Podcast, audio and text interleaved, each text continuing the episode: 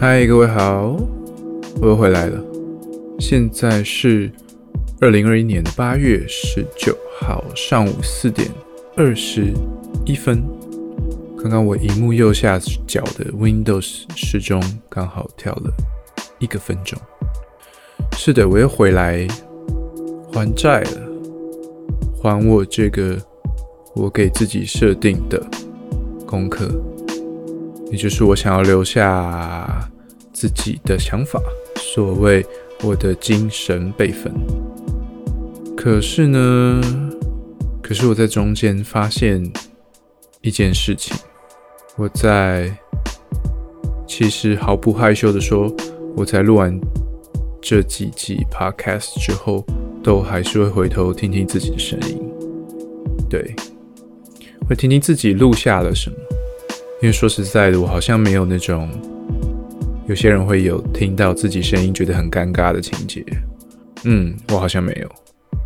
对，就像小时候会在 BBS 各板上留下一些 心灵文章，留下一些很中二的心灵文章，还是会偶尔很得意的回头看看。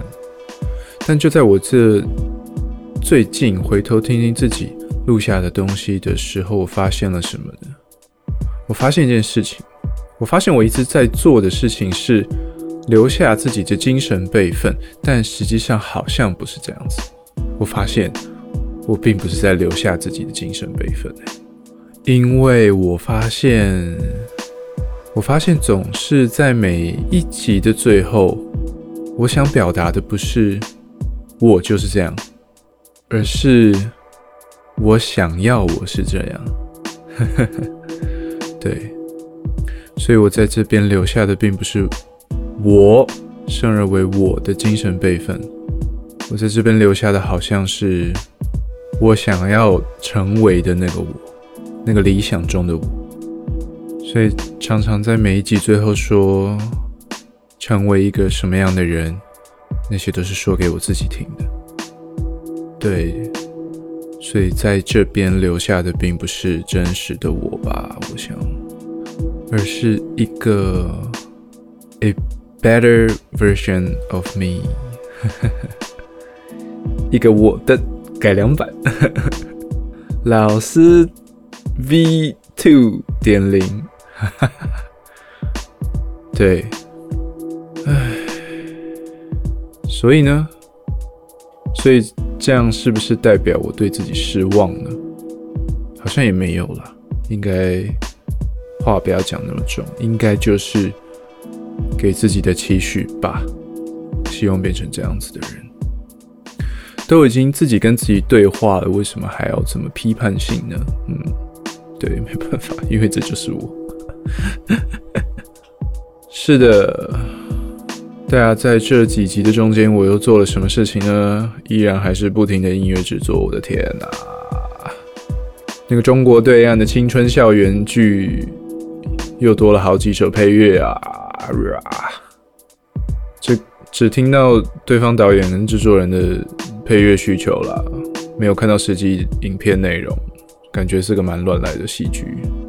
片名还不知道，感觉是一个。讲山寨不对，好了，就讲它是山寨吧。好像是一个山寨了十级之灵概念的青春校园料理喜剧，有着胡闹的男主角。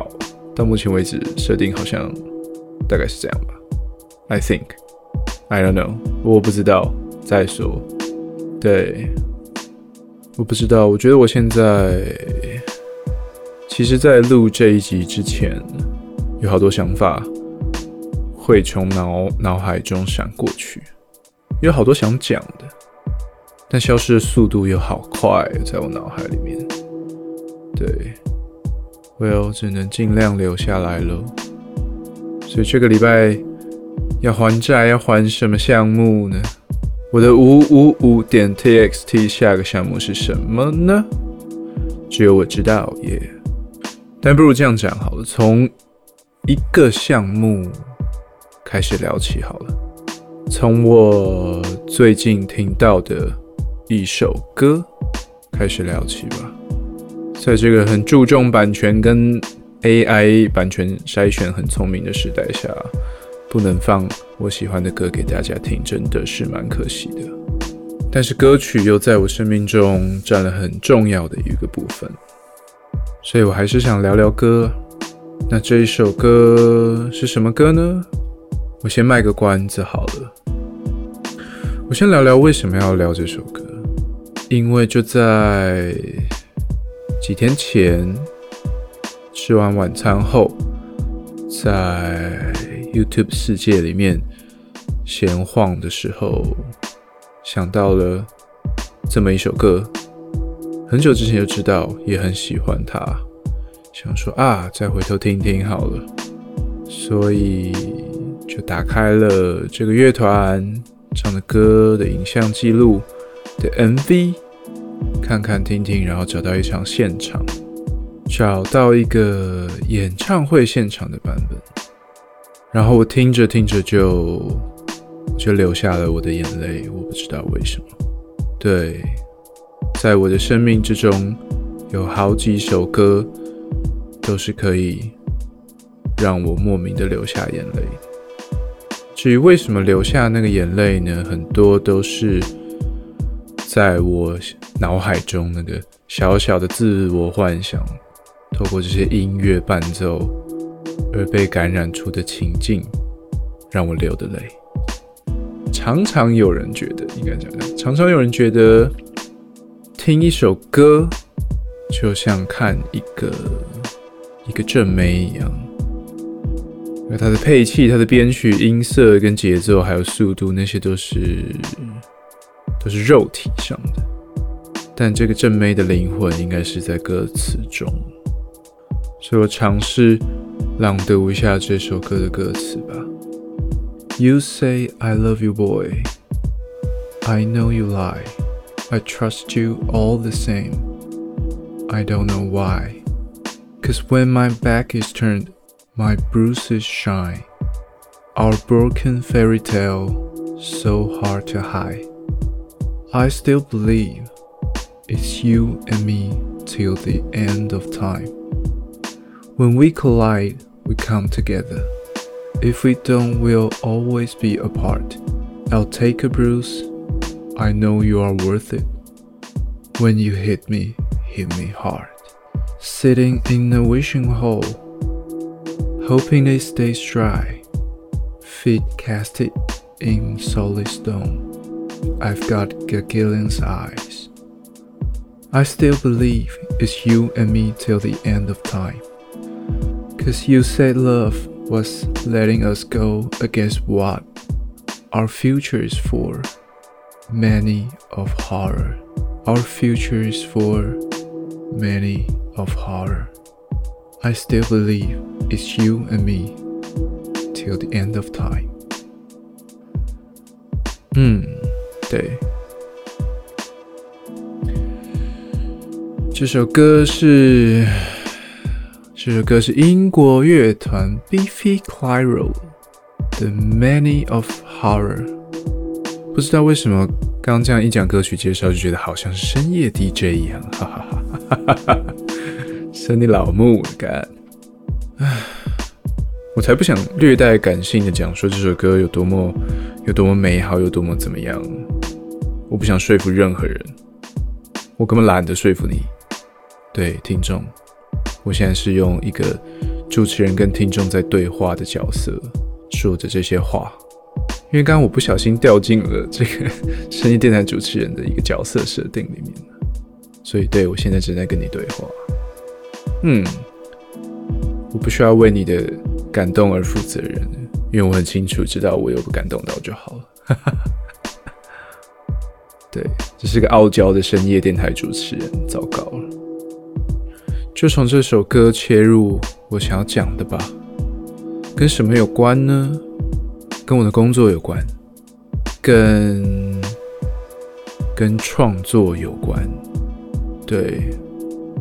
因为毕竟，音乐来说，在我的生命中的分量是蛮大的，而做这些工作，做着音乐制作这件事情，也让我学到很多很多哲学相关的，并非是技术上相关的，而是哲学上相关的。对，所以我就慢慢，我就试着慢慢把我随手抓到的想法一个一个讲出来了。在不管是以前大学的时候玩玩乐团、玩创作团，或是到现在要接案做了音乐制作，有被有被业主、有被甲方交代说要完成这些这些项目，目标在这里这里这样子。不管是哪一种程度的创作，都有一个问题，都有一个问题，就是你最后拿出来的那个东西，它就是你现在此时此刻的自己经历过制作期间无数的选择，选择这个旋律，选择那个节奏，选择这个和弦，选择用什么配器，选择怎么混音。选择用什么器材而堆积而成，最后变成一首歌曲，最后变成一首歌曲，放到平台上被大家听到，或者是任何一个形式被大家听到。不管怎么样，那就是一连串你的生命在这个期间当中做的做的选择而得来的东西。然而，这个选择是好恐怖的事情哦。我在想，嗯。大学年轻的时候玩团，可以说是没有限制，你想做什么都可以，因为那是你自己的团。但越是这样，越让人体会到一个关键，就是，嗯，我很欣赏的一个鼓手，应该说我很喜欢的一个鼓手，叫做 Gavin Harrison。他在某一次的讲座有讲到一个点，我非常的同意，就是。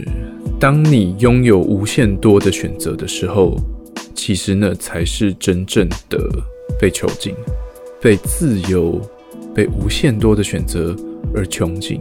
它的原句我记得说的是，它的用词是 overwhelmed by choices，或者是用我的说法来说，你被选择麻痹了。很有意思的事情是，常常。好的作品其实都是在有设下边界条件而产生的。对，当你给定了一个条件或者限制的时候，你的作品才能够真正的明确。这件事情不停的发生在我跟我的学生身上。我在我在教我的学生进行创意思考的时候，反而。我发现跟他们讲说，哎，好啦，我今天上课教你这些这些，那我们来，我们来发挥一下啊！我先不给你任何限制，来打打看。通常学生都没有办法反应过来，尤其是学得越久的学生越没有办法反应过来。当然，其中的一个原因是他不习惯，他不习惯即兴发挥，这是一个。但是另外一个更有可能就是在他脑海里面被太多选项淹淹没了。对他反而不知道该怎么动作了但如果你把一个即兴的架构设定的很好，就说哎，大概跟学生讲说，第一个小节要这样这样啊，第一循环这样这样，第二循环那样那样，第三小循环这样这样，然后第四循环你一定要怎样怎样。当给定这些条件的时候，你会发现他们更知道要怎么做了，或者是以前的我就是这样子。以前玩了一个团，非常的在那个在那个乐团，在我年轻时候玩的那个团，我给自己设定的条件是不要有限制，做一个好像很酷炫的当代流行电子爵士摇滚，什么东西都可以沾边的一个乐团。出来的东西的确是蛮酷的，很有个人风味，没错。但是我们编曲当中一直碰到的状况都是，我们不知道该怎么办，对。然后我们一直不满意自己编出来的东西，所以那个出来的产品已经看似不像是，很有很讽刺的是，那个根本不像是你要的东西，即便你给了被给予了一个完全的选择自由。这点好讽刺，所以得到最后得到一个结论，就是什么叫真自由呢？创作上啊，不好意思，什么叫做创作上的真自由？有一个前提，可能是要有限制哦，要有限制，才能让你的想法及作品更明确、更具体。这是创作自由之其一，之其一。创作自由之其二想法，OK。创作自由之其二想法，这个要倒带倒回更久以前了，在刚开始学鼓的时候，应该说刚开始创作的时候，又是大学那个时期。什么状况呢？或者是我现在教学生的时候，也常常把这件事情惦记在心里面，常常想要表达给学生。就是有一点很实际的，它是技术上的东西。嗯，我常常会跟学生讲说，你该练这个这个什么东西，练那个那个什么东西。嗯，譬如说，我们对同一个一四小节的乐句，在鼓的世界里面，同样的演奏内容，其实可以有两三四种打法。那你就必须要把两三四种打法、二三四种可能性全部都练完吗？明明听起来东西是一样或是差不多的，为什么一定要练呢？为什么一定要练那个里面这四种可能性里面，我最简单的方式学会了，可是为什么连最困难的也要学会呢？这是第一层思维。那这时候，身为老师的我就会说：不行啊，你都应该要学会。尤其是困难的那个，给我好好练，因为你当然可以在这四种演奏方式里面去做选择，而且不管你选择哪一个，结果都会是一样。可是其中的逻辑跟核心不太一样哦。你如果有四个难度的演奏方式，然而你因为技术性的门槛没有把第四个等级最高的那个练起来，而选择了第三号或第二号或第一号。那你没有用第四个方法呈现这个作品的唯一原因的其中一个原因，好了，不要讲那么话那么重。的其中一个原因就是你没有办法选择第四个，因为你根本没有练起来。这就像你没有买的设备，你不具有的能力一样，你没办法选择它。不是你不想，不是你不想做这么好听的说法，而是你根本做不到。所以这样叫做真自由吗？这样不叫真真自由哦，这样叫做你没得选，因为你的那个选项 Level Four 根本是字是灰色的，根本没有打开。你真正要获得自由，你就要去努力的把那个灰色的未解锁 Level Four，你应该要努力把它打开。然后在那个时候，你才能够真正的公平的看这四个选项，你才能够说，我就是要选择难度 Level One，因为它最省事，而不是你没得选。我希望，我希望我教出来的学生都可以有这个挑战的心态了。但不管怎么讲，我个人是这样面对的。我的音乐跟我的鼓的，对。然而在年轻的时候，诶，我好像也没有这样的症状，因为我很早就不是这个个性的人。我可以想象得到，可是可以想象得到，譬如说一些很热血的高中生，他们反而反而会想过头了。他们可能会觉得，他们可能会觉得，譬如说我以前就读高中的时候，剑中热映的那些。那些王八蛋们，他们可能就会觉得啊，我就是练很强，他们反而会觉得哦，level 四才是正解，最难技术性的那个东西才是正解。错也不是，不永远是了，应该这样说。我们学得这些工具以及挑战的实力，不是为了，不是为了贡献给自己的虚荣心，而也不是为了贡献 for your own ego。Not that shit，是为了，是为了音乐。对，自身算什么呢？才不是那么无聊的东西。是为了音乐。对，所以时间快转到最近几年吧，帮客户做作曲作品呢，又怎么说呢？把那个最精致、表情最多、起伏最大、最好的东西搬出来就可以了吗？Well，六七成时间是了。但是也有相对的三四成时间并不是，有些时候你就是要拿出，你就是要拿出比较不好，也不能讲不好，比较没那么放在心上的作品交出去，才是对自己跟对甲方客户。最好的结果，有的时候会碰到这种事情哦，超怪的，但是它是真的。对啊，怎么聊到这边了呢？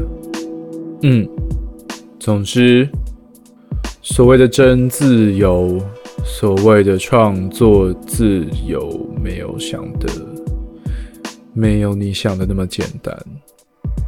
一样，给我自己的期许是，希望也可以做到这样，可收可放吧。但为什么从 Biffy Clyro 那首歌聊到这边呢？那首让我不禁落泪的这首 Biffy Clyro Many of Horror 聊到这边了？再次重申，我觉得是一首很美的一首歌，有兴趣的人可以去听听。为什么会突然想提这首歌呢？是因为有个哲学概念，其实常驻在我的心中，就是所谓 所谓作者已死这件事情。所以我还特别去查了维基百科，作者已死这个概念是谁提出的？一个后现代哲学家叫。罗兰·巴特，他是谁？我真是不知道。但我喜欢他这个概念。作者已死。对，没错，作作者们在作者们几乎在他一完成那个作品的那一瞬间，就不属于他了。至少我是这样看待音乐的。所以后面剩下的观感怎么被观察？怎么被聆听，怎么被感受，全部都已经脱离了作者的控制。可怜的作者只能只能用暗示的方式表达在作品里面，试图引诱你上钩，让你感觉成他想要让你感觉的那样子。但是这种做法不会每次都有效哦。你听着的那首情歌，真的是一首温柔的情歌吗？你听的那首感觉开心的歌，真的很开心吗？你有没有看过一部电影？它放着开心的西洋老歌《Singing in the Rain》，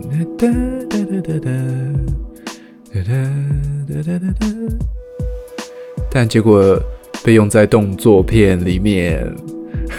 主角正在大杀特杀呢，一点也不优雅，一点也不也不随性。所以这种矛盾的用法是作者本来就预期到的吗？怎么可能呢？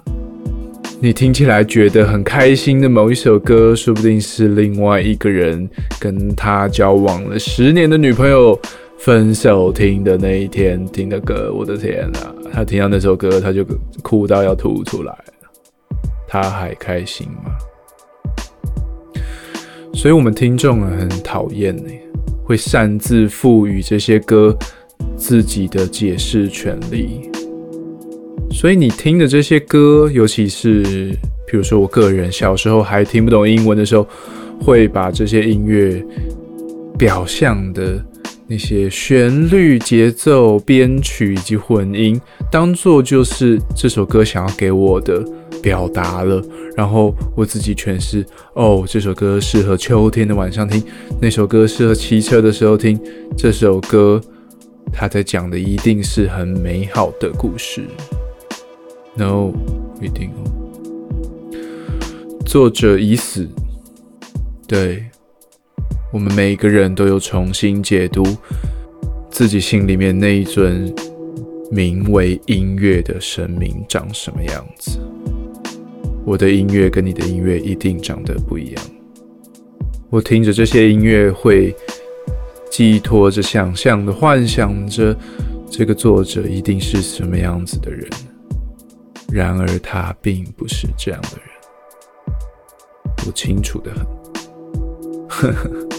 在电视节目上光鲜亮丽、手舞足蹈的女子偶像组合，唱唱跳跳，光鲜亮丽，泡泡糖色彩，长得很可爱。但是他们是三人组合，叫做神秘之吻，有一个人还杀了一个人，这样才真实嘛，对不对？对，在这么多种音乐。歌手吗？叫 artist 好了。演出者、艺术家们，我最没有办法认同的一个就是一种形式，就是偶像形式，被包装的很完美、非人类化的偶像，杰尼斯偶像或是韩国偶像，whatever，这种形象让我感觉到不爽。因为人类怎么可能会是这个样子的呢？我非常清楚，我非常清楚作者已死这个概念，但是同时我也知道，同时我也知道，每一个作品都是那个人当下的最深入灵魂的的嘶吼。所以，当你拿着一首漂漂亮亮、包装精美的一首偶像歌曲塞到你面前的时候，我只感觉到，我不知道哎，这是我个人电台，就让我就这样讲吧。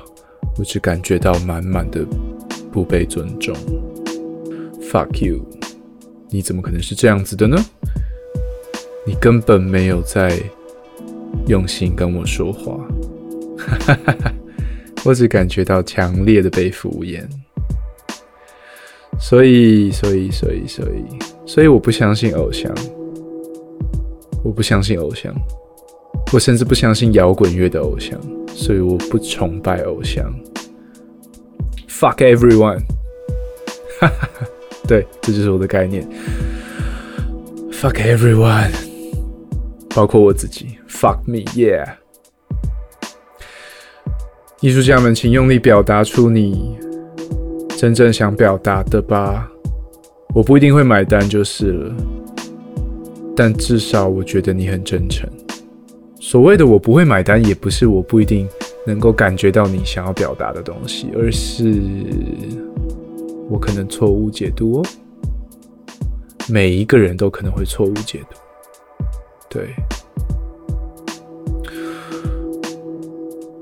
哇塞！今天这一集真的是最最自我表达的一集，我的天哪！很可能连我自己都听不下去了，糟糕！如果还有任何听众在偷听这个频道，你觉得我是什么样的人？请你在心里面大声的回答这个问题，用力的回答这个问题，然后你想好了之后，我会告诉你。不对，你是错的。我并不是这样子的。生而为人，我们要怎么样接受这件事情呢？尽管每一个人，就连艺术家最感性的艺术家，都在用力的表达自己想要的东西，在他们的作品，在他们的话语，在他们的文字字句句当中，他们都已经这么用力的在表达了，还是？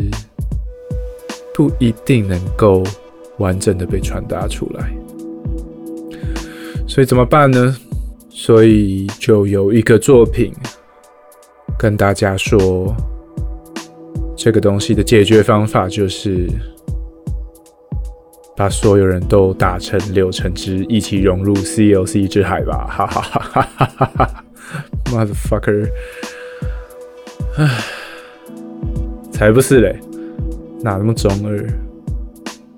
真正的答案，我觉得应该是要学会跟这些遗憾还有误解共存吧，它会一直存在着，就跟这个新冠肺炎一样，他妈的武汉肺炎一样，学着共存吧，学着跟矛盾的事情共存。对，我觉得我讲完了，我觉得我今天分量的讲完。其实我脑脑中有闪过两三个话题，不过算了，就到这边吧。到底有谁可以听着这样一个人喃喃自语这么久呢？我自己都好难想象。现在是二零二一年的八月十九号上午五点零五分，我要结束这一期的 podcast 了。我说完了，但我不知道。你是否了解，或是我自己是否了解呢？既然都误打误撞了，不如就让这个成为一个惯例吧。所以我想要成为什么样的人呢？我想要成为一个真正有自由、有选择的人。我希望我非常清楚的知道自己的射线在哪里。我清楚的知道我可以在这个射线当中。怎么样存活着？Yeah，就是这样。